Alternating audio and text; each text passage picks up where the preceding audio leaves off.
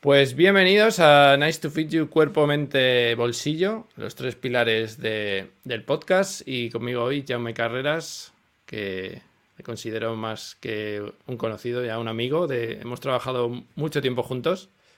Y bueno, quería introducirte a ti en, e, este podcast porque me parece interesante tu, tu trayectoria de, de dónde vienes y dónde has acabado y eso es un poco lo que quiero que, hablemos aquí y de sobre todo el futuro hacia dónde va. Así que bienvenido, Jaume. Bueno, muchas gracias, Rubén, por invitarme a este proyecto tuyo, porque no paras de tener proyectos. Sí que es verdad que he visto muchos y, muy buenos todos, ¿no? Al final se caracterizan porque aportan algo interesante a, las personas, no solo al entorno tecnológico, que es eh, pues, el más directo, ¿no? sino también al, mundo de la emprendeduría y cualquier persona que eh, quiere o tiene una idea y a lo mejor quiere materializarla, pero no sabe cómo y bueno, pues tú le vas dando ideas ¿no? Mm. para, para que lo pueda llevar a cabo, ¿no? Y eso es muy interesante. Por suerte o por desgracia ya tengo años de experiencia. Por desgracia porque soy más viejo, no por otra cosa, pero sí que no es que tenga 20 años y esté hablando aquí de cosas que me invento, sino que llevo muchos años haciendo cosas y bueno, eso me da una experiencia de qué hacer y sobre todo de qué no hacer, que yo creo que es lo más importante, que muchas veces nos hemos visto en el... Esto ya lo he hecho así y así no ha funcionado, hay que hacerlo de otra forma. Y yo creo que es más, más importante el saber qué no hacer, porque al menos sabes que por ahí no vas a seguir, que saber el qué hacer no lo sabes si lo que vas a hacer, si es nuevo o si va a triunfar o no. Pero lo que sí has hecho y has fracasado, está claro que, que es una buena idea no volver a hacerlo. Efectivamente, o sea, eh, es eh, eh, qué hacer. Quien, quien diga que sabe qué hacer, está mintiendo. Eso ya, después de también, yo llevo muchos años también, ya lo es un hecho. ¿no? Y el qué no hacer es realmente el conocimiento que debemos interiorizar. ¿no? Es más, es que si alguien te dice el qué hacer, hay una paradoja ahí. ¿no? Si se sabe qué hacer, si todo el mundo hace lo mismo, dejará de funcionar simplemente por la ley de la competencia, ¿no? O sea, esos nichos saturados ya no funcionan, que ha pasado en tantas, en, muchos de los sectores eh, de todo tipo, ¿no? Entonces, el que no hacer sí que es un, valor importante, ¿no?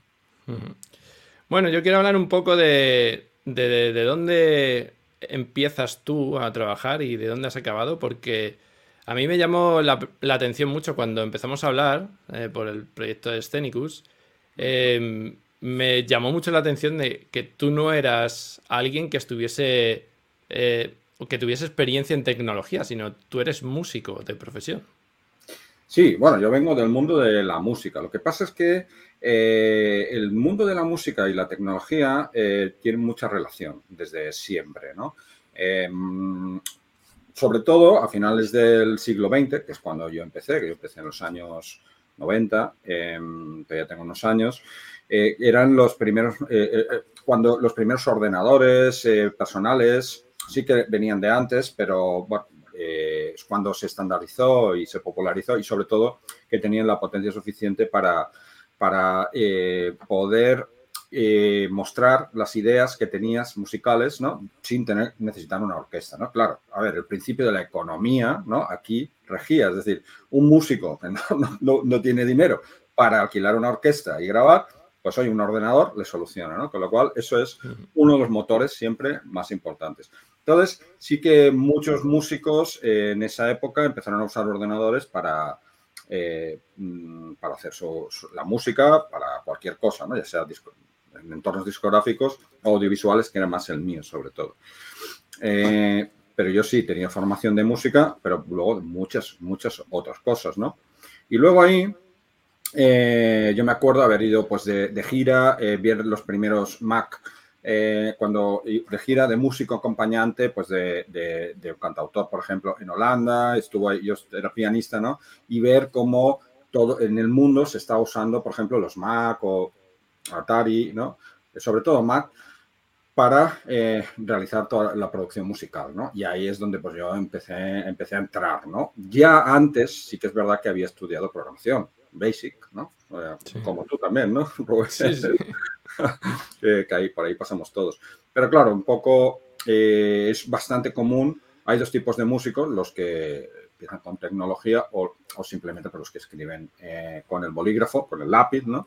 Que también, también lo hacía. Pero eso dio pie a, ver el potencial, el potencial de la, de la... Sí, bueno, pero una cosa es, es ver que la tecnología te puede ayudar a, a, ser mejor músico y hacer mejor música, porque al final pues, puedes poner tus partituras en distintos, em, en distintos instrumentos de una forma más sencilla, sin tener que tenerlo, la orquesta.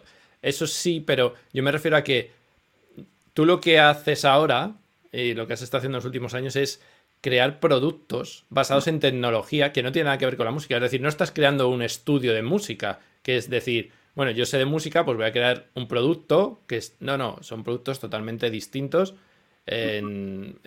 pero que no tiene nada que ver con la música, es a lo que me refiero. O sea, evidentemente la tecnología nos ha ayudado en todos los campos, pero en el campo de tuyo de la música no has seguido por ahí, sino que has, has girado 180 grados, a lo mejor no 180, pero 150, 120 seguro, y te has empezado a convertir en en alguien que diseña productos, que crea productos, que crea empresas basadas en, tecnología. Totalmente. Bueno, eso viene, a, sí que eh, desde el principio, bueno, yo era músico, pero enseguida también empecé a escribir, por ejemplo, obras de teatro, a escribir libros, a hacer eh, cosas que no tenían nada que ver con la música por la inquietud. Al final, cuando incluso lo que yo, yo estudié música, pero también estudié ciencias políticas y sociología, que tampoco tiene nada que ver, ¿no? Pero al final, y tú, y tú, y, a ti te pasa lo mismo, Rubén, que cuando más eh, cosas eh, diferentes eh, haces, la combinación de ellas crea más probabilidades más extrañas para crear nuevas, nuevas cosas, ¿no? Producir nuevos productos, ¿no? Y eso, al final, la combinación de ideas que, no tienen nada que ver, eh, mm, que no, siguen un algoritmo, no siguen una, línea, ¿no? Como la mayoría de gente es, bueno, hago, estudio esto, hago esto y luego lo aplico y punto, ¿vale? Y, pero no, nosotros combinamos cosas, ¿no? Eh, tú eres un ejemplo, Tú vas combinando cosas sin fin, ¿no? Y yo también, al final, claro, los resultados son nuevos productos, que no tienen absolutamente nada que ver. Sí, pero lo que yo siempre hablo contigo es que a mí lo que me falta eh, es la visión esa de que tenéis la gente como tú, que ve los productos. Porque yo la parte tecnológica, como sabes, la controlo al mil por cien. Cualquier reto tecnológico no me, no me parece que lo puedo asumir, pero lo que no consigo ver es más allá de este producto, ¿cómo lo vendo? Este producto, ¿cómo lo enfoco para mi público? Esa es la parte que, yo no tengo y que tú sí que tienes y no sé si eso es debido a, tus otras facetas, pues a lo mejor, pues eso, como has dicho, de ciencias políticas, pues a lo mejor ahí aprendes a vender o aprendes a, a, convencer, no lo sé, pero esa es la parte que yo no, no tengo y por eso sí, esa es la parte que estoy intentando buscar con este tipo de entrevistas también de ver otra gente que lo ha hecho o que está haciendo otras cosas que al final te aportan esas ideas de, oye, puede ser muy bueno en un campo, pero el otro día he escuchado un podcast que decía, si te das cuenta, todos los, los que son muy buenos en un campo, pero muy, muy buenos, son muy buenos en más de un campo. O sea, no solo en uno, porque les resulta muy fácil aprender cosas. Pero claro, una cosa es aprenderlas y otra cosa es tener la capacidad de, de combinarlas. Y eso es lo que, lo que me parece más, más difícil. Bueno, es más, más, difícil, no te creas. Al final, el conocimiento eh, o la inteligencia, la capacidad de crear se vuelve exponencial, no, no lineal. E, e, eso es el, truco, ¿no? O sea, em, imagínate que tú tienes dos libros, ¿no? Y tú, te, y tú te lees dos libros, ¿no? O te lees uno primero y tú tienes el conocimiento de un libro, ¿no?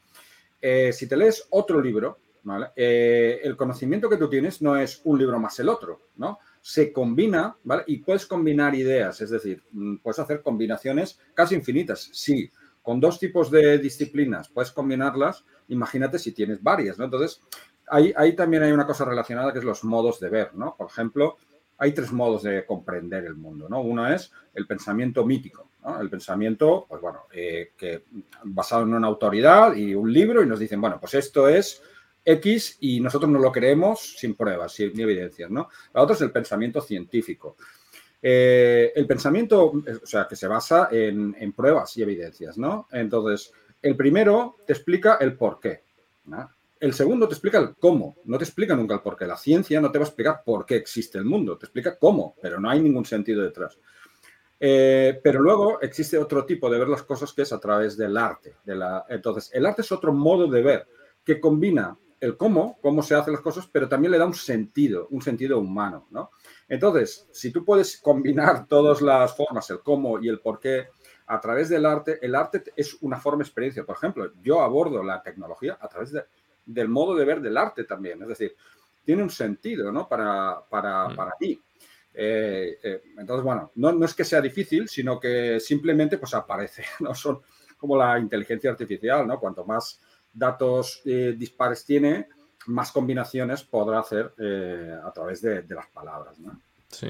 Bueno, el tema de inteligencia artificial, que sí que quiero tocarlo en este podcast, pero yo creo que ahí cuando la gente, porque hay mucha gente que empieza en el mundo de, la tecnología o de las ventas o de lo que sea, que lo que quiere es estar centrado en ese, en ese mundo nada más y al final puedes llegar a ser muy bueno en, un campo, pero tener las visiones, como dices tú, las visiones de, distintas áreas, no solo de áreas, sino de, formas de ver las cosas, te va a aportar eso que muchas veces nos falta, sobre todo los que somos más técnicos, a mí me faltaba hace años de, ver cuando estaba haciendo una funcionalidad el, por qué hago esto. Porque el, hacerlo, yo sé hacerlo, pero el entender por qué te da el, oye, si lo estamos haciendo por esto, quizás deberíamos afrontarlo también de esta otra forma, porque es probable que en el futuro lo necesitemos para esta otra cosa. Cuando estábamos trabajando juntos, yo me acuerdo muchas veces que te decía,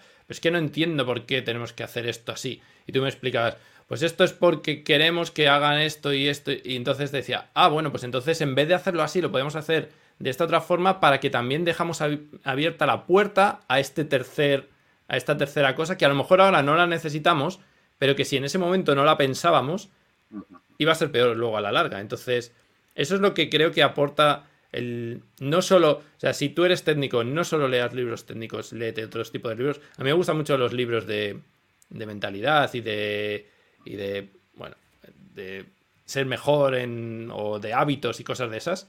y, y, eso me ha dado una visión de hacer las cosas, de cómo enfocar mejor el trabajo también. O de las finanzas, que me gusta mucho. O sea, yo no me voy a poner nunca a invertir en bolsa. No creo que vaya a ser un broker de bolsa, pero sí que me interesa saber cómo funciona todo eso porque al final eso lo puedes aplicar en, otras cosas del día a día.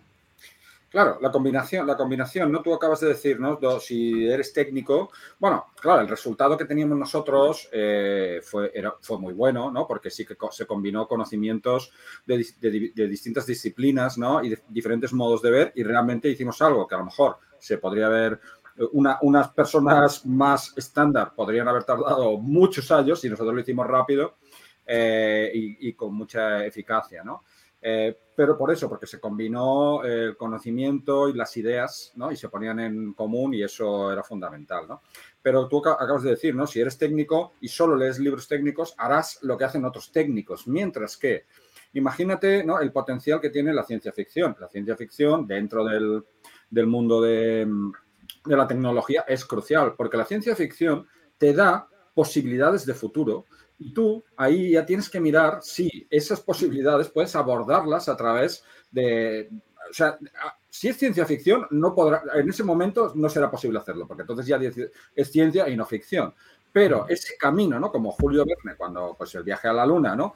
O, por ejemplo, pues en novelas ahora como mm, Foundation de Isaac Asimov, etcétera, ¿no? Que, que crean nuevas realidades y eh, el camino que va, que, te va, puede llevar ahí esos nuevos universos, nuevos mundos, es el que, el que si te dedicas a la tecnología, te va eh, a, espolear para que trabajes nuevos, nuevas formas de ver la tecnología para llegar ahí donde quieres llegar, ¿no?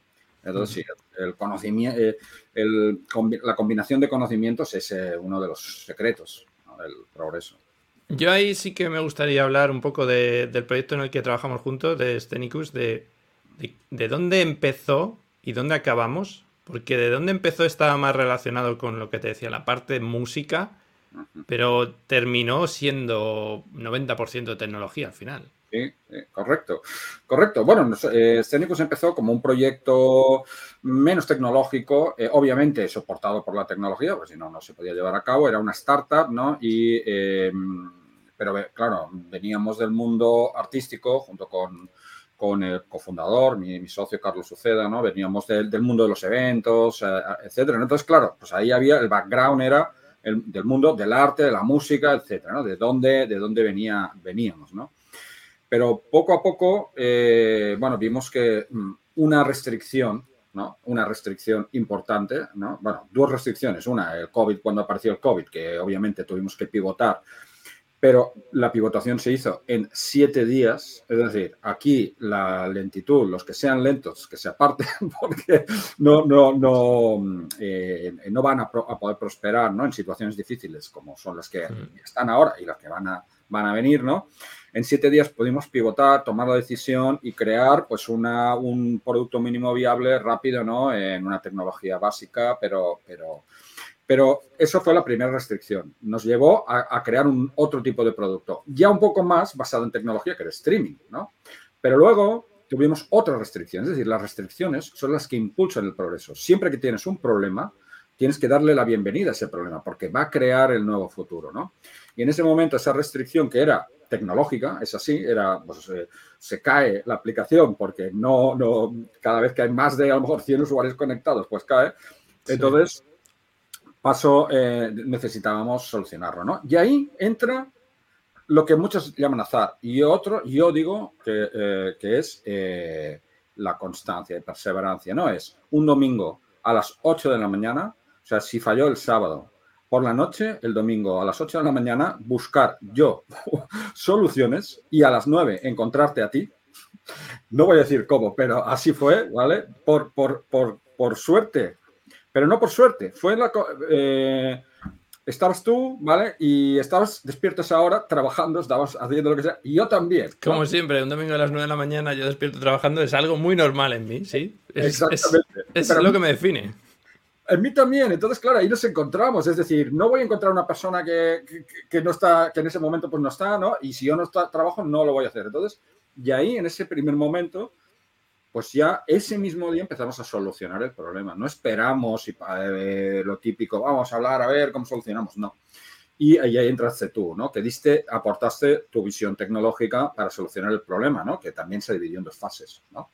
La primera fase que era eh, adaptar lo que teníamos y la otra, crear una nueva tecnología, ¿no? una nueva mm, eh, arquitectura tecnológica para lo que íbamos a hacer. Ahí sí que es eso que dices tú de al final lo que te restringe es lo que te hace moverte. Eh, mm. Es como si tú vas por un camino, te encuentras que está tapado, tienes dos opciones, o te das la vuelta y vuelves, o te buscas una forma de, de vadearlo, de irte por otro lado. Y es lo que nos pasaba, cada vez que nos dábamos con un golpe de esto no se puede hacer así. En vez de decir, bueno, no lo hacemos, no, decíamos, pues hay que hacerlo de otra forma. Y buscábamos y al final acabamos pivotando no solo en la tecnología, sino en el producto, porque encontrábamos nuevas cosas al descubrir esos nuevos, eh, esos nuevos eh, productos que teníamos, de decir, oye, es que esto lo podemos convertir en esta otra cosa. Y era todo, por eso, nos va guiando el, por aquí no puedes, bueno, pero yo quiero seguir, o sea, quiero seguir, seguir, seguir, no, no me voy a parar hay mucha gente que cuando se encuentra el primer obstáculo dice, ya está, esto no se puede hacer. Y era, no, no, esto no se puede hacer de esta forma. Pero tenemos que buscar la forma de hacerlo porque es lo que queremos hacer y era lo que pensamos que tenía, que tenía en ese caso, eh, que era lo que íbamos a hacer. Y realmente funcionó y funcionó muy bien y conseguimos hacer conciertos, conseguimos hacer muchas cosas.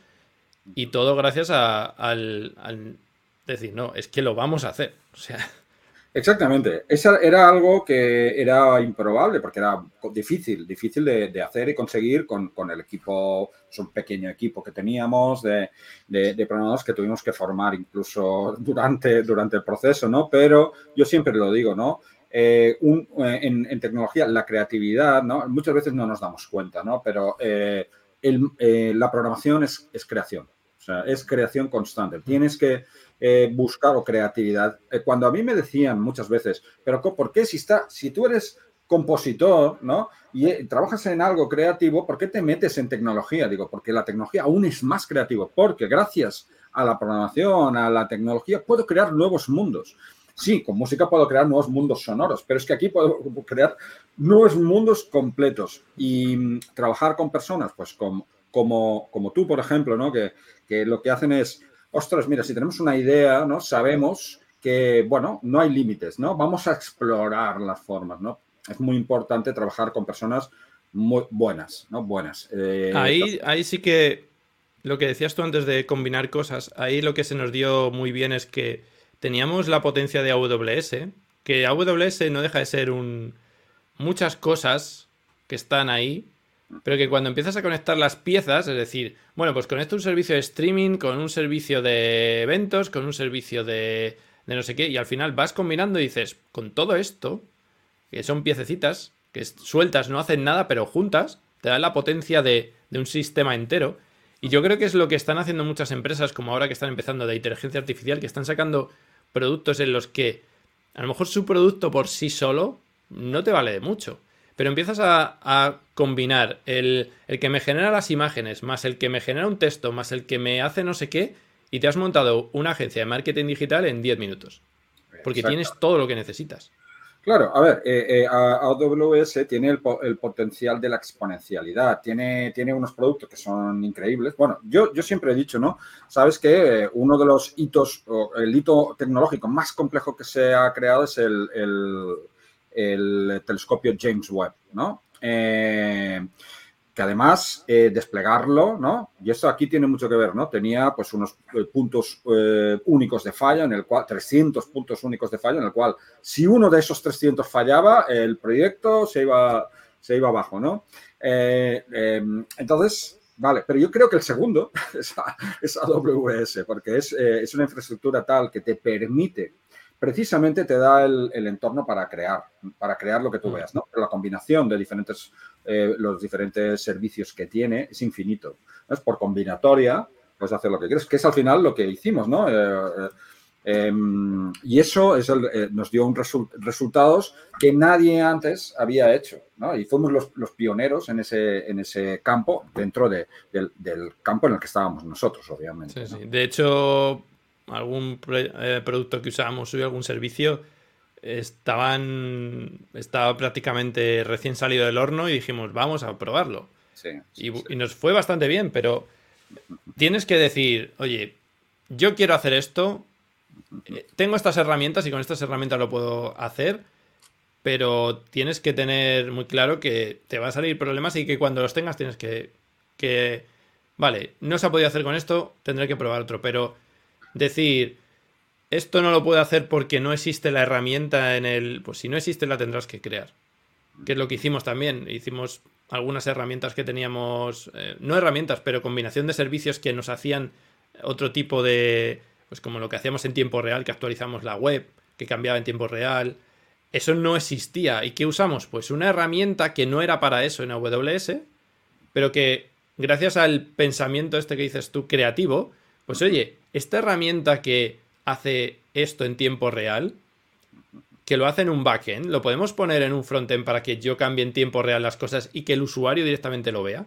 Oye, pues eso, yo lo he contado alguna vez a alguien, es esa parte específica, y, y flipan porque dicen, pero estás usando esa tecnología que se ha hecho para hacer temas de, de APIs, la estás usando para que el front se cambie.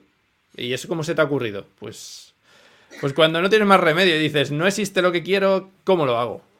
Bueno, exactamente. Eh, eso es, mira, eh, cuando tú tienes, por ejemplo, ves un piano, ¿no? Y ves las teclas del piano, ¿no?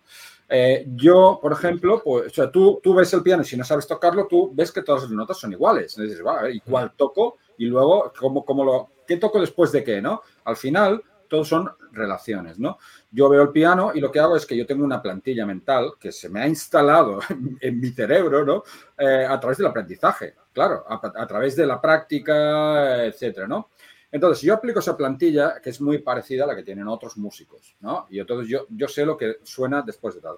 Pero cuando realmente haces algo, algo distinto, es cuando realmente estás creando eh, si yo, si la plantilla, yo tengo la plantilla en mi cabeza que digo, vale, si yo toco un do y después toco un re, sonará de esta forma, ¿no? O si combino estas tres notas, es cuando pruebo algo que no está en la plantilla, ¿no? entonces se crea un nuevo mundo, ¿no? Y es pues, la, realmente cuando salen los productos, ¿no? Cuando Airbnb hizo su primer producto, cuando Uber hizo, hizo el suyo, era, no, no, vamos a implementar la plantilla que tienen todos, vamos a, cambiarla, ¿no? Y, en ese caso, cuando eh, lo que hiciste ahí fue eh, cambiar la plantilla, o sea, tú tienes la plantilla, ¿no? De la arquitectura. Yo siempre digo, ¿no? que en lugar de arquitecto, ¿no?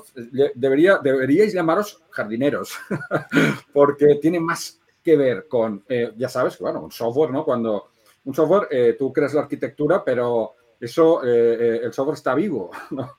Entonces, tú lo sabes, ¿no? Pones, dejas Amazon ahí y luego quieres hacer un, al cabo de un año, un despliegue nuevo, no sé qué, y no puedes porque ha cambiado todo, ¿no? O sea, han crecido malas hierbas, han cambiado, ¿no? Entonces, eh, está, está vivo, ¿no? Y entonces, si no, si no estás constantemente cambiando la plantilla y cuidando y podando las flores y viendo, entendiendo hacia dónde va, pues por mucha arquitectura es, es creado, no va a permanecer. Sí, al final, una de las cosas buenas que tiene AWS es la rapidez con la que innova, pero a mm. su vez es una cosa mala también, porque si estás seis meses sin eh, sin hacer o sin mirar los nuevos productos, te quedas atrás. Y yo creo que eso es algo que nos va a pasar con la inteligencia artificial mm. también, porque cada día salen nuevas inteligencias artificiales, salen nuevas cosas, salen nuevos productos, salen... O sea, ahora el chat GPT, el 5, que va a ser todavía mejor que el 4. Pero es que ya está el cloud, este que AWS va a invertir, ¿cuánto eran? ¿10 mil o 40 mil millones? Bueno, no sé una locura de dinero. Y dicen que todavía es mejor. Pero es que mañana saldrá otra empresa que dirá, no, tenemos todavía una mejor. Y cada vez va más, más, más y más. Y esto que es algo que, pues como salió, cuando salió la, programación y todo esto, que al principio era para cuatro frikis, eh, se está convirtiendo en algo que vamos a tener todos. De hecho, el, el que ha creado ChatGPT, el Sam Altman, está ha contratado a uno de los diseñadores de, Apple, el que diseñó, el que diseña productos de Apple, para que haga el, iPhone de la IA. O sea, para que todos podamos tener una IA con nosotros y que todos. Entonces, al final lo que vamos a ir es a que estos productos que son tan complejos se hagan tan simples que todo el mundo lo puede usar. Pero si quieres seguir construyendo estos productos, tienes que estar día a día reciclándote porque hay más y más cosas. Ayer estaba en un webinar de AWS hablando sobre eh, servicios de IA generativa y veías como tienen ya un montón de cosas, pero te dicen, no, pero es que todo esto lo tenemos ya programado y lo iremos sacando. Entonces, de aquí a un año, lo que ayer vi, si lo vuelvo a ver, va a ser totalmente distinto. Sí, exactamente. Eh, nunca se había dado tanta velocidad en, la innovación como ahora, precisamente porque eh, se construye sobre la anterior eh, y, es exponencial. entonces, claro, ahí, ahí, ¿dónde está el límite? ¿no? Ahora, imaginemos que ahora nosotros todos tenemos un, un smartphone, ¿no? Eh, y, podemos hacer pues, lo que se puede hacer con un smartphone, que es comunicarnos súper rápido, eh, solucionar cualquier problema que necesitemos eh, inmediatamente y tal. Y ahora mm, imagínate pues, a alguien que estaba en los años 90, principios de los 90, ¿no? No tenía. Entonces nosotros tenemos una ventaja, ¿no? Pero tenemos una ventaja respecto a nuestro pasado, pero entre nosotros no tenemos ninguna ventaja. Es decir, ha creado una ventaja muy, muy grande, pero entre, ahora no existe esa ventaja. Es decir, quien tiene desventajas, quien no, no tuviera un, un smartphone. Cuidado, que yo ya firmaría en irme al campo a plantar tomates y, olvidarme De, todo. Yo siempre lo digo que terminaré en el campo con unas ovejas y, y tranquilo allí porque al final es muy estresante el estar al día y estar... Pero bueno, que también, también es lo que me gusta de hacer, o sea, es lo que decía, hablaba el otro día con, con un amigo, es que al final a mí, para mí estar un domingo a las 9 de la mañana trabajando no es trabajo, porque me estoy divirtiendo en lo que hago, porque estoy aprendiendo cosas nuevas y para mí aprender cosas es divertido. Y trabajar, entre comillas, lo pongo trabajar porque no es trabajo, a mí eso me divierte, o sea, descargarme un nuevo framework, probar cosas, o ver un nuevo servicio de AWS, o ver una nueva inteligencia artificial y probarlo, eso no es trabajo. Y aunque mucha gente diga, es que es tu trabajo porque eso es lo que haces de lunes a viernes, ya, pero ese es el problema de la gente que trabaja en un trabajo que no le gusta de lunes a viernes. Claro, bueno, es lo mismo que si le dices a un escritor eh, cuál es tu trabajo, está escribiendo un libro, está disfrutando, o un, compositor está componiendo, eh, se convierte en un trabajo cuando ya no lo disfrutas. Mientras, mm, pues sí, no lo consideramos trabajo. Sí, y, un domingo a las 8 de la mañana, pues nosotros, que nos hemos conectado muchas veces, ¿no? en, domingo, en sábado o cuando, o cuando sea, lo estábamos en realidad disfrutando, porque es lo que dices, eh, o estás aprendiendo o estás buscando la solución eh, a un problema y eso para ti es un reto, ¿no? Y, ese reto, esa búsqueda es lo que nos mantiene, nos mantiene vivos, nos mantiene eh, y que nos va a seguir manteniendo así, ¿no? Decía Jorge Wassenberg, ¿no? Que, es, que era el, eh, ya, murió, pero era un, un, científico, ¿no? Y que era el director del Museo de la Ciencia de Barcelona, que creó, creó y em, creó un entorno espectacular, ¿no? Alrededor en España de la ciencia que precisamente el, eh, uno de los principales eh, adicciones, ¿no? Cuando tienes la adicción al conocimiento, ¿no? Al, aprendizaje, ¿no? Eh, que eso pues no, ya no, no, no, puede salir nunca, pero bueno, es, es positivo porque todo lo que, esa adicción lo que te crea es mejora siempre constante, ¿no? Ir, ir aprendiendo, ir aprendiendo pero también es verdad que lo disfrutamos, ¿no? Con lo cual nos sentimos un poco culpables, ¿no? De decir, cuando las familias dicen, oye, pero tenemos que, no, pero espérate que, quiero resolver. Sí, sí, sí, he tenido muchas de esas, de, ¿qué estás haciendo un domingo a las 7 de la tarde trabajando? No, es que no estoy trabajando, ya, pero es que estamos viendo una película, sí, pero es que a mí esa película ahora mismo no me interesa. Y me gustaría aprender esto porque es algo que sé que voy a poder usar en el futuro, que quiero probar. Claro, entonces eso es lo que le intento yo inculcar también a mi hijo, el, que, sea adicto a aprender y que quiera aprender cosas. Aún es pequeño, pero, pero bueno, yo sí que, me gustaría que, pues yo tengo mi librería ahí con, todos mis libros y que los vea, pero yo tengo ahí libros de física, de química, de matemáticas, bueno, tengo libros de todas las cosas. Entiendo que para un niño de 6 años no son, pero sí que eh, le estoy empezando ya a poner cosas de programación, pero con juegos y demás, para que empiece un poco a pensar y que vea que, las cosas tienen su motivo. O sea, que no es. Las cosas funcionan por algo. Y eso es lo que. Cuando te das cuenta de, cómo funciona algo y lo entiendes, eres capaz de lo que dices tú, de, de combinarlo con otras cosas que también entiendes y crear productos, proyectos y demás. Exactamente. Bueno, entre tus libros, ¿no? Hay uno que, se llama, eh, creo que levantarse a las 5 de la mañana o algo así. El, club de las 5 de la mañana. El club de las 5 de la mañana y que recuerd, recordad que nosotros creamos un pequeño club de las 5 de la mañana y hubo una época en la cual nos reuníamos a, esa hora. Bueno, eran más las 6, porque las 5 aquí... Pero sí, nos levantamos súper pronto. Pero porque eh, yo de ese libro, ese libro sí que, bueno, yo no soy muy fan de estos, de las rutinas mm, eh, matutinas, de, de si tienes que meditar 15 minutos y dar las gracias por... Bueno, yo no soy fan de eso, pero si que ese libro te, puedes, puedes sacar muchas, muchas cosas para aprender, que una es, eh, si quieres hacer algo, mm, lo mejor que puedes hacer es hacerlo mientras que no haya distracciones, por eso se levantaban a las 5 de la mañana, porque de 5 a 7 no hay nadie. Aquí en España el horario sería más de 6 a 8. Y esas dos horas en las que nos reuníamos y en las que hacíamos cosas eran las más productivas porque no tienes nadie en el WhatsApp, no tienes nadie en el email, no tienes a tu hijo por aquí diciéndote, papá, mm, dame el desayuno. Es decir, son dos horas que cunden como 10 horas del resto del día. Entonces, eso es con lo que me quedo de ese libro. Luego, lo de tu rutina y no sé qué, bueno, eso ya es un poco más de este hombre Robin Sharma, que es muy espiritual y muy. Porque también me leí el de el, monje que vendió su. sí, el monje que vendió su Ferrari. Ah, Y, y, bueno, pues también es un poco de, de, filosofía más de, de, verte que hay cosas que sí que puedes em, aplicar, pero tampoco hay que llevarlo al extremo como los que se levantan y no, hay que ponerse un baño de agua fría. Digo, pues es que no me apetece en diciembre al día bajo cero meterme en el agua. No, yo creo que cada uno, cada uno, eh, cada uno tiene sus biorritmos, tiene lo que se llamaba antes biorritmo, ¿no? Que ahora le llaman de otras formas, ¿no? Pero eh, más sofisticadas, pero que no deja de ser eh, los ritmos circadianos, ¿no? Es decir, tú, lo, que tu cuerpo te pide, a qué hora te levantas. yo personalmente no me pongo despertador desde hace muchos años. Solo si tengo que coger un tren temprano, por si acaso, pero eh, yo a las 6 de la mañana ya de por sí ya me levanto, ¿no? Y, y, empiezo a ese momento, empiezo a leer y empiezo a trabajar, pero no a trabajar a lo que hablábamos antes, ¿no? A trabajar disfrutando, ¿no? O sea, es el mejor momento.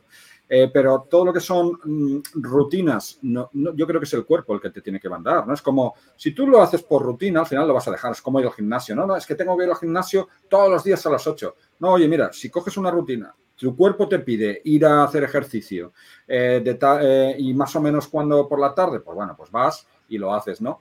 Y así no lo dejarás porque te apetece, el cuerpo, el cuerpo se acostumbra, ¿no? Eh, pero bueno, yo sí que me acuerdo que cuando hicimos el club este de, las 5 o de las 6, ¿no? Que invitamos a más gente, pero no se unieron, no sé si te acordarás. Sí, sí. Éramos los únicos. Pero bueno, ahí ves también los tipos de personas que cada uno tiene sus biorritmos o, bueno, lo que toda la vida se ha llamado de. Yo es que me gusta dormir hasta tarde, ¿vale? Pues porque tu cuerpo está más hecho para ese. Y a lo mejor te acuestas más tarde. Yo no me puedo acostar más tarde de si yo me acuesto más tarde a las once y media, doce, al día siguiente estoy muerto. Porque mi cuerpo está acostumbrado o, funciona de esa manera. Entonces, yo entiendo que no se quieran apuntar, ¿vale? Pero también ese tipo de personas a lo mejor lo que necesitan es, es hacer otras cosas para conseguir esa, esas horas extra, que al final lo que conseguíamos más era sacar esas horas extra, robarle esas horas extra y ser horas muy productivas, que como te digo, al final pues empiezas que si la daily, que si tenemos ahora una reunión de no sé qué, que si no sé quién me pregunta por Slack, no sé qué, que está fallando, te pones con otro. Al final tu tiempo va, vas quitando miguitas, miguitas, miguitas de todas las horas del día y cuando te quieres dar cuenta dices, wow, pero si es que son las 2 de la tarde y no he hecho nada. Entonces, yo lo que me quedo es con el aprovecha esas horas del día y si no las tienes, a lo mejor tus horas son a, la última hora de la noche, que es cuando puedes estar tranquilo. Pero también ahí tienes el problema de que ya vas a estar cansado, que va a ser distinto. Sí, hay, eh, eso hay personas que por la noche rinden más, otras más temprano por la mañana. Lo importante es que cada uno aproveche cuando mejor está, ¿no? Eh, sí, en mi caso es verdad que es a las primeras horas de la mañana y muchas veces llega a las 11 de la mañana y yo ya he hecho todo lo que tenía que hacer. Y a partir de entonces ya sí son cosas. Había el escritor, ¿no? John Grisham, ¿no? Que eh, lo conoceréis, ¿no? Eh, John Grisham eh, escribía desde las 4 de la mañana, o escribe, ¿no? Desde las 4 de la mañana a las 9, ¿no? Y ya tenía todo hecho a las 9. Y a partir de, ese momento se iba a, a, su despacho, a, pues a relaciones con con editores, lo que sea, ¿no? Eh, trabajos. Pero ya el trabajo creativo ya lo, lo tenían hecho, ¿no? Pero cuidado, hay, hay diferentes ejemplos. Hay, por ejemplo, Descartes, ¿no? Descartes dormía hasta tarde, ¿no? Y, y, la producción intelectual de él era muy potente. Pero luego había otros, por ejemplo, como Frank Lloyd Wright, ¿no? Que, el arquitecto que, eh, por ejemplo, trabajaba eh, todo en el último minuto. Y era cuando le aparecían las ideas más geniales, ¿no? O sea, la casa. Sí, hay mucha gente que, al final, hasta que no está bajo presión, no, no le viene y, dice, no, no, es que tengo tres meses y lo va dejando y cuando llega al final dices, al final lo ha hecho todo en dos días. Dices, has tenido tres meses, lo has hecho en dos días, ¿por qué no has empezado a hacerlo hace tres meses y en dos días lo habías acabado? Esa gente no trabaja así. Y yo he tenido periodos de, de estar también en esa, en esa tesitura de, tengo que entregar un proyecto en tres semanas, bueno, tres semanas. Y lo vas dejando y cuando te quedan tres días, metes el arreón y lo haces todo y dices, lo podía haber hecho. Eso, había una ley, no sé dónde lo leí, que decía que cuanto más tiempo tienes, más se dilata una tarea. Entonces, si dices, esta tarea tiene que ser dentro de dos días, la haces en dos días. Si dices que va a ser para dentro de una semana, la haces una semana. Y ponía el ejemplo del doctorado, ¿no? Que, estaba haciendo el, el, doctorado, que eran seis meses, y al final, pues lo entregaba todo al final y que otros empezaban una semana antes y hacían lo mismo y sacaban la misma nota y decía, pero ¿cómo es posible? Pues porque al final tú dices, bueno, ya llegará el día, llegará el día, llegará el día y, hasta que no te ves ahí no, no empiezas a hacerlo porque dices, bueno, tengo mucho tiempo todavía. Exactamente, pero bueno, sí, sí, son formas, yo también soy de hacerlo todo en el último día, ¿no? Eh, esa es mi característica, pero, porque, pero no porque sí, es por si tengo 10 días, estoy 9 nueve, receptivo y pensando en cómo lo voy a solucionar, ¿no? Como, como decía Einstein, decía, si tengo una hora para resolver un problema, dedicaré 59 minutos a definir el problema, ¿no? Y uno a resolverlo, ¿no? Y eso muchas veces necesitamos eso, sobre todo con problemas tecnológicos que son muy complejos, ¿no? Eh, muchas veces. Eh, si, si, es algo que está estandarizado, tampoco vas a aportar mucho, pero cuando, como tú decías, tenemos que crear esto con los recursos que tenemos, los recursos disponibles también es una restricción que además te hace avanzar. Cuando tienes poco... Hay, dos motores que creo que, son esenciales, ¿no? Uno es eh, tener, poco dinero, ¿no? Eso es un motor para pensar, hacer las cosas de otra forma, ¿no? y, ha creado el progreso. Y la otra es que no te guste mucho trabajar, ¿no? Entonces te buscas formas de hacer eso más rápido, ¿no? Y que no te cueste tanto. Y ahí surge otro, ¿no? Eso, eso decía, eso leía en un blog que había uno que decía, yo solo contrato a programadores que sean vagos. Dice, porque, dice, porque los programadores vagos van a intentar hacer las cosas que cueste lo menos, el menos tiempo posible y que les quite el menos tiempo posible. Decía, Dice, yo tengo un programador que es tan vago que hasta el café se hace solo por no levantarse él. Y dice, y le ha programado una API a la cafetera para hacerlo con un botón. Dice, pero es que es, dice, es vago, pero de, lo vago que es, es buenísimo. porque hace todo de esto y lo tiene todo automatizado porque no quiere hacer nada. Entonces está todo automatizado. Claro, eso al final es muy bueno, pero no es porque él diga, no, es que lo voy a hacer todo así. No, es porque es muy vago y dices, que no quiere hacer esto, lo voy a automatizar para no volverlo a hacerlo en la vida. Claro, sí, son, son, los dos motores de la historia del progreso, ¿eh? los dos, ¿no? Es, la, falta, y, la falta de, recursos y la vacancia, la, pereza. Pero, pero bueno, son... Eh, ya te digo, hay, hay eh, por ejemplo, aplicaciones como... A ver, es que nosotros, por ejemplo, cuando nosotros creamos Scénicus, ¿no? Que creamos la nueva... Siempre teníamos restricciones económicas, ¿no? Y fue eso lo que nos llevó a crear soluciones que en ese momento no, se podían hacer. O sea, parecía que no se podían hacer. Luego, mm. obviamente, las hicimos, ¿no? Pero el trabajo creativo es lo que te, lo que te ayuda, ¿no? Es lo, que yo siempre digo, ¿no? Que la línea, la línea recta no es siempre la, más directa o la más rápida, ¿no? A veces esa forma eh, lateral de llegar a los sitios es ¿no? Cuando, cuando te encuentras sí, porque descubres, descubres otras cosas que no, no habías pensado en ese momento. Dices, bueno, dice, a lo mejor esto, si hubiese ido por el camino normal, no lo habría visto. Y lo he visto, pues, como decías tú antes, el ejemplo de Airbnb. Airbnb nació para otra cosa totalmente lo que es. Y se ha convertido en un monstruo porque vieron, oye, esto que estamos haciendo lo podemos hacer para esto otro. O Amazon.com, cuando nació Amazon, que vendía libros y empezaron a hacer todo muy bien y empezaron a automatizar todo. Y de repente alguien dijo, oye, ¿por qué esto no lo vendemos? Y ahí nació AWS. Y AWS ha sido durante muchos años el motor de Amazon, porque Amazon todavía no, no era suficientemente grande como para reportar beneficios, pero AWS era el motor que movía, porque estaba tan bien hecho y lo tenían todo bien que dijeron, oye, si esto se lo dejamos a, a la demás gente, a lo mejor lo quieren comprar. Y lo empezaron a comprar y de hecho, bueno, ahora factura no sé si son 50 mil billones al año, no sé, una burrada de dinero. Una barbaridad. Yo siempre he dicho que si Amazon, o sea, si AWS em, desapareciera, eh, todas las empresas, la mayoría de empresas desaparecerían, se colapsaría el mundo, pero es todo Es como si el suelo se hundiera, ¿no? Que tienen, Ya eh, dejaríamos por lo pronto de ver Netflix, de ver Disney Plus y la mitad de, las cosas de WhatsApp y todo eso seguro que también fallaba.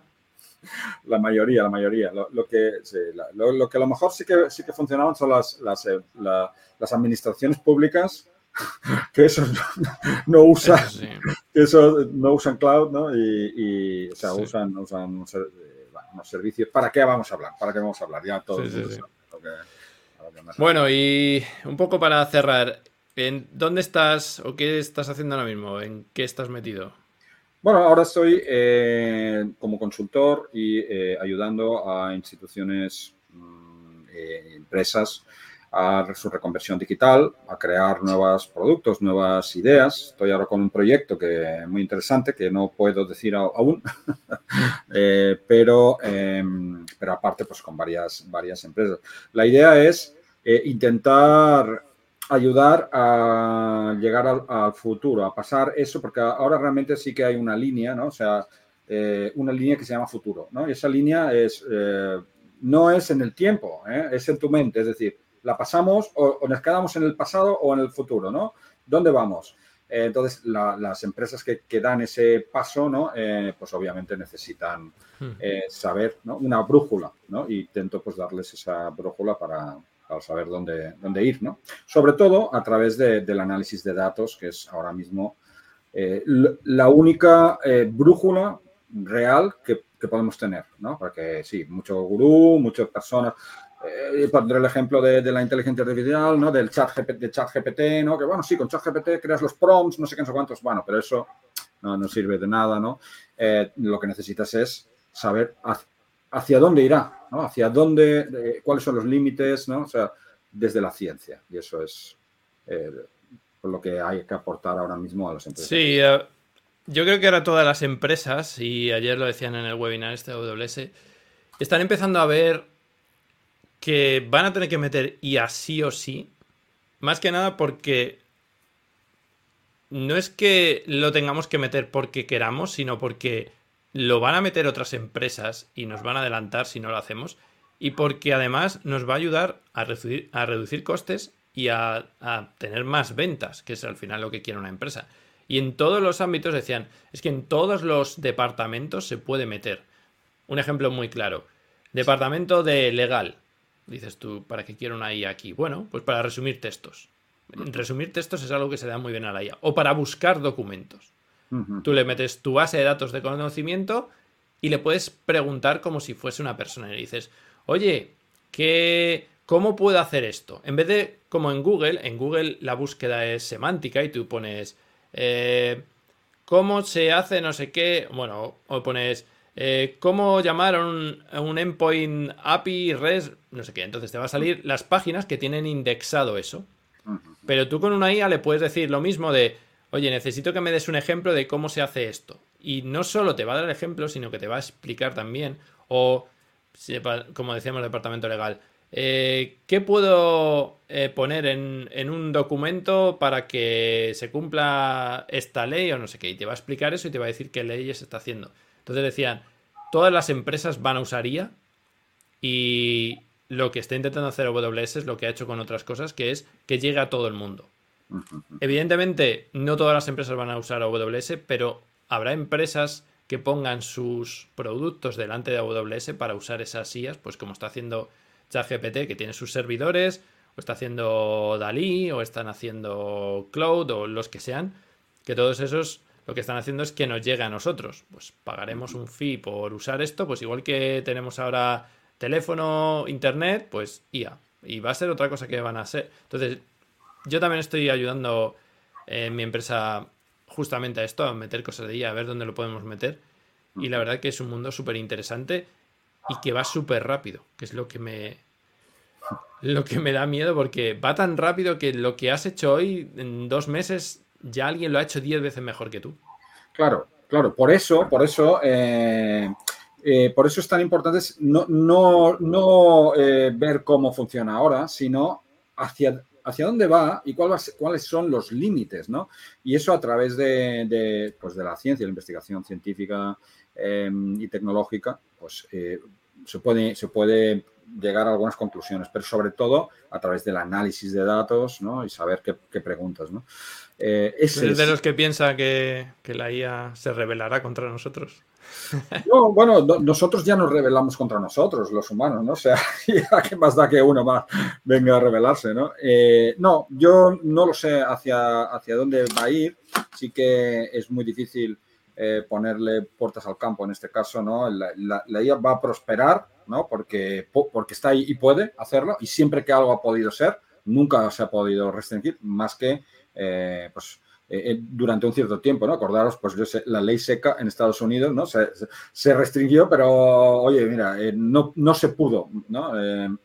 como tantas otras cosas. Entonces, lo que tendremos es que aprender a usarla bien y, sí, siempre, todo, pero fijaos, ¿no? Fíjate, ahora mismo eh, cualquier cosa tiene su...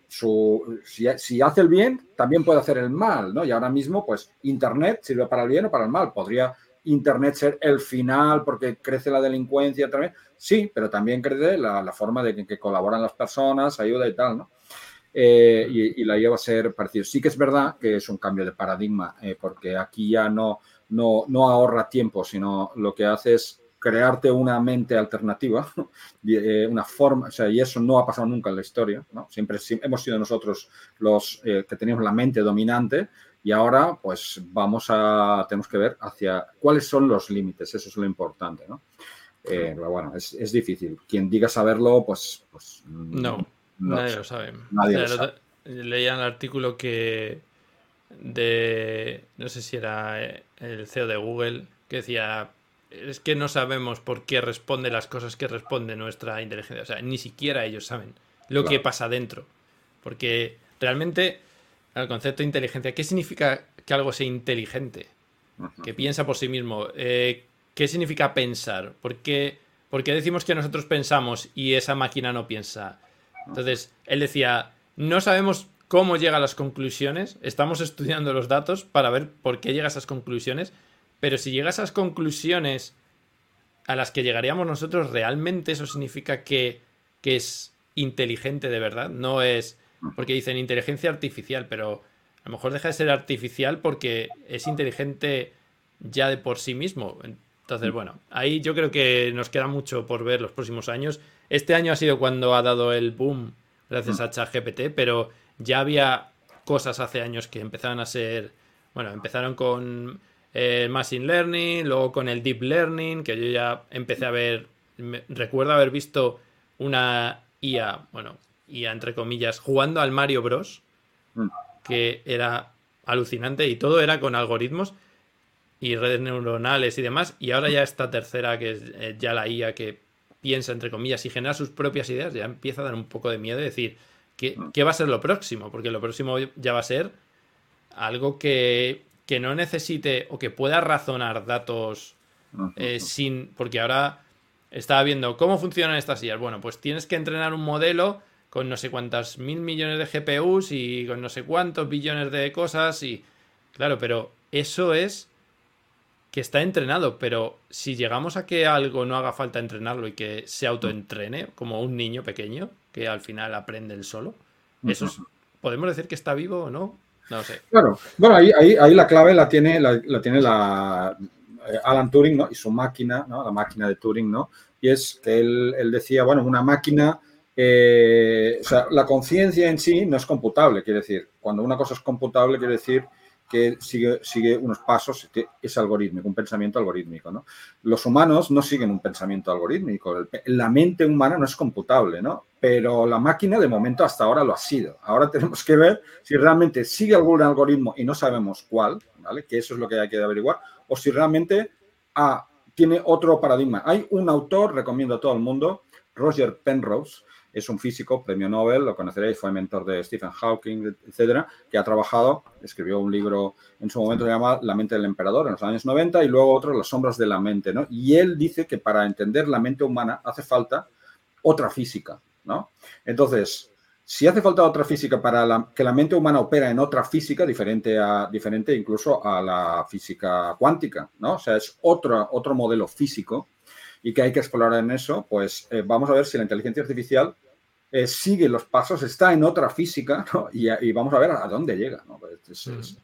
eh, pero bueno, solo, solo, solo es a través de la, de la, ciencia se puede llegar a las conclusiones. No, no, no. veo mucho, mucho, muchas personas hablando de inteligencia artificial sin, sin saber lo que dicen en, en muchos, muchos sitios. y, realmente están confundiendo. Pero eso es como todo, al final como se suele decir, el mundo está lleno de cuñados que saben de todo. Eh, sin, sin haber, o sea, cuando pasó lo del volcán, recuerdo que todo el mundo sabía de volcanes. Y cuando pasó lo del aceite de oliva, todo el mundo sabe de aceite de oliva. Y la guerra, todo el mundo sabe de Ucrania. Y antes, yo te digo que, te digo, Ucrania, me dices, no sé ni dónde está. Este país, bueno, el mundo en general es un mundo en el que todo el mundo quiere aparentar que sabe. Yo intento ser justo al contrario. O sea, yo cuando no sé de algo, prefiero escuchar a alguien que sepa y que me hable a dar mi opinión, porque yo, como decía, solo sé que no sé nada, ¿no? Pues lo mismo. yo, sé, yo sé que tengo muchas cosas que no sé, entonces los que sepan, pero eh, con la gente que, sabe de todo, me dices, bueno, no puedes saber de todo. No, exactamente. Son como los tertulianos que aparecen ahí, que es imposible que sepan de todo. Bueno, pues aprenden por las mañanas, se leen dos páginas ¿no? y, hablan. No, no. La inteligencia artificial hay, hay mucho igual, que habla sin saber lo que hay detrás, pero hay mucha gente que la está usando sin saber lo que hay por detrás y es perfectamente válido, porque es, es tecnología. Es al final usarlo. Me da igual cómo funcione, o sea, no sé ni qué es una GPU, no sé ni qué es un token. Lo único que sé es que yo con esto puedo hacer esta otra cosa. Exactamente, no te hace falta, solo te hace falta una cosa que ahora mismo, justo en el umbral de la inteligencia artificial, de la explosión, es el pensamiento crítico. Y eso es lo que hay que fomentar pues, a través Eso es lo difícil, el pensamiento. bueno, pero eh, nosotros tenemos que cada uno contribuir como podamos, ¿no? Tú estás contribuyendo con tu, con tu blog, con tu, con tu podcast, etcétera, ¿no? Y cada uno pues intenta al pensamiento crítico aportar, ¿no? Pero sin, sin pensamiento crítico, eh, con pensamiento eh, grupal, em, dogmático, etcétera, no, no, no iremos a ninguna parte. Por desgracia, la mayoría de las personas son así. Pero bueno, intentaremos desde aquí que la gente piense y que piense sobre lo que, lo que estamos viviendo y pero sin que nos expliquen, porque hay muchos que me empiezan a decir ya, bueno, tú con la inteligencia artificial pues seguro que puede hacer esto o, nos va, va a ser Terminator y Skynet y no sé qué dices. A ver, no tienes ni idea de lo que hay por detrás, no. No. Muchas películas. Exactamente, ¿no? A, una persona como tú, por ejemplo, pues te ahorra, te puede ahorrar mucho trabajo eh, mecánico, ¿no? Eh, pero el trabajo creativo eh, te puede ayudar, te puede ayudar a dar ideas, pero que quien va a tener que seleccionarlas eres tú, es decir, el pensamiento crítico, ¿no? El conocimiento. E, es decir, yo siempre he pensado, si va a haber, si van a desaparecer puestos de trabajo, los que se van a quedar son los que tengan el pensamiento crítico más avanzado. Es decir, necesitamos de pensamiento avanzado complejo eh, para entender lo que viene. Todas las personas que siguen algoritmos ¿no? en su trabajo, que son, yo, le llamo algoritmos, ¿no? Son eh, recetas, patrones, ¿no? Eh, sí, que están en, peligro de, desaparecer, ¿no? Pero, bueno, se crearán otros puestos distintos que ahora no existen, como cuando salió el tema de, eh, de la informática y la gente dijo, oh, es que claro, ahora ya hay muchas cosas que... Pero se han creado nuevos puestos, porque al final unos, unos puestos que antes ni se pensaba, yo me acuerdo cuando hablaba decía, hace 3, 4 años, yo decía, es que yo ahora mismo mi puesto, que yo estaba como arquitecto cloud, hace 3, 4 años, digo, es que esto hace cuatro años ni se pensaba que esto iba a existir.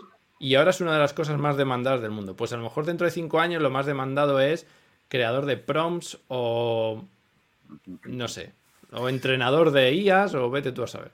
Sí, o, analista, ¿no? Decidir si la inteligencia artificial está, eh, está diciendo la verdad o no, ¿sabes? está, ¿no? Porque ese ahora es el principal reto, ¿no? Eh, si le, das un problema para que resuelva un problema, eh, no sabes si, te está, si lo está haciendo bien. Entonces, eh, eso es muy peligroso. Eh, personas con cada vez pues, más pensamiento científico, pensamiento avanzado son necesarias para, esto, si no, entonces vamos a empezar a ver cosas rarísimas ¿no? en el mundo que ya las vemos desde hace mucho, pero más. Bueno, pues muchas gracias por, por esta charla. Muy interesante todo lo que hemos hablado porque siempre tenemos charlas interesantes. Nos pues reunimos poco, pero cada vez que nos reunimos sacamos cosas interesantes. Y nada, que espero que te vaya bien en tu nuevo proyecto y si puedes algún día contarlo. Pues, Un día lo contaré, no queda mucho, pero bueno, ahora de, momento. Ahora NDA, así que no se puede decir nada, pero cuando lo puedas contar y nada. Eh, yo desde aquí darte las gracias y animar a toda la gente que no, te conocía que busque tus obras porque estuve viendo que me invitaste a ver la de Caperucita que le encantó a, mi hijo. O sea, lo pasó bomba.